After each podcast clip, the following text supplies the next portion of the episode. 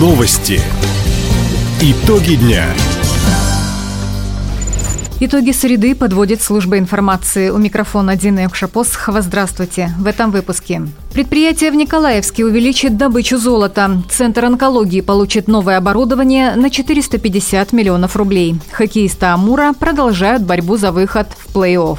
Об этом и не только, более подробно.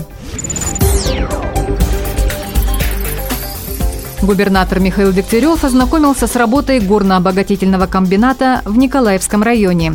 Золотодобывающее предприятие на месторождении «Полянка» построил резидент территории опережающего развития компания НГК «Ресурс».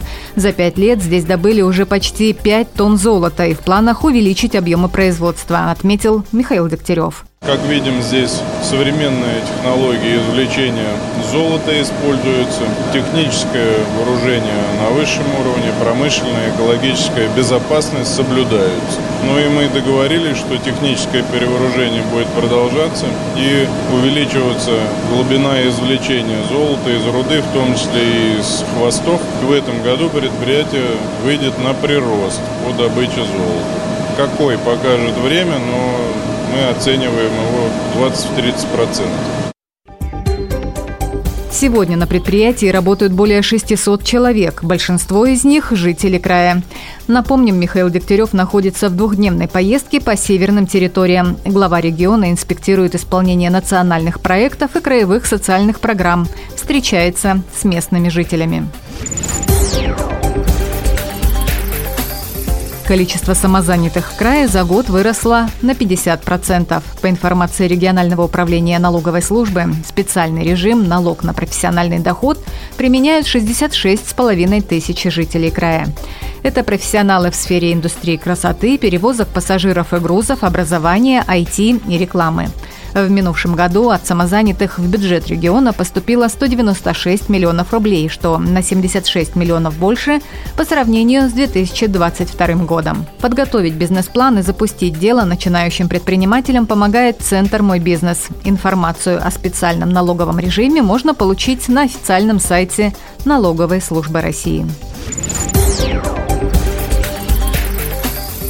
Совместную работу по законотворчеству обсудили депутаты парламента региона и прокурор Хабаровского края Николай Рябов. Отметим, в первую очередь взаимодействие касается приведения краевых законов в соответствии с федеральными нормами.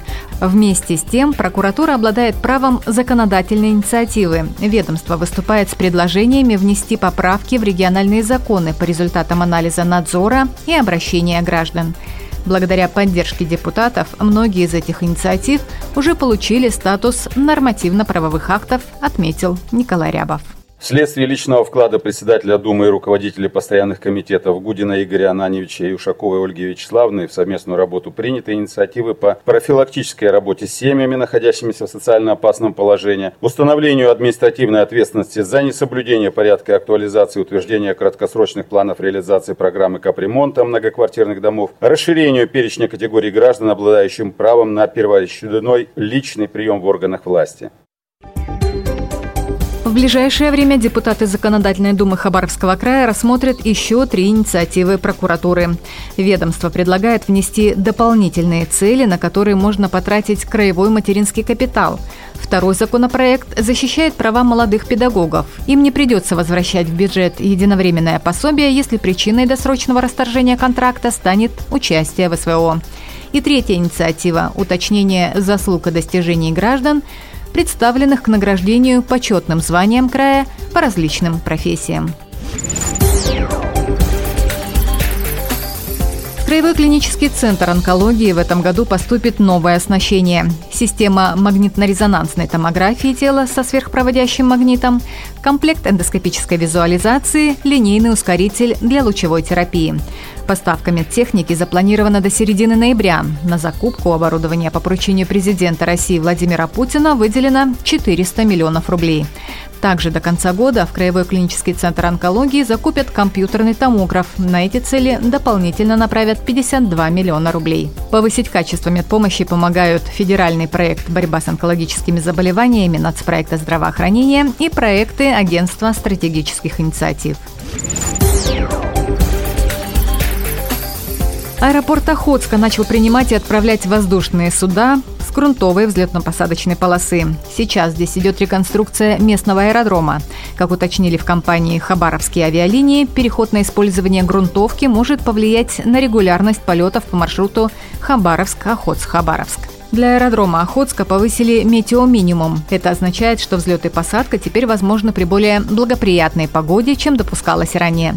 При ухудшении метеоусловий Хабавия будет вынуждена откладывать полеты в Охотск до наступления подходящей погоды. Напомним, по плану реконструкции бетонную взлетно-посадочную полосу в Охотске должны сдать до конца текущего года.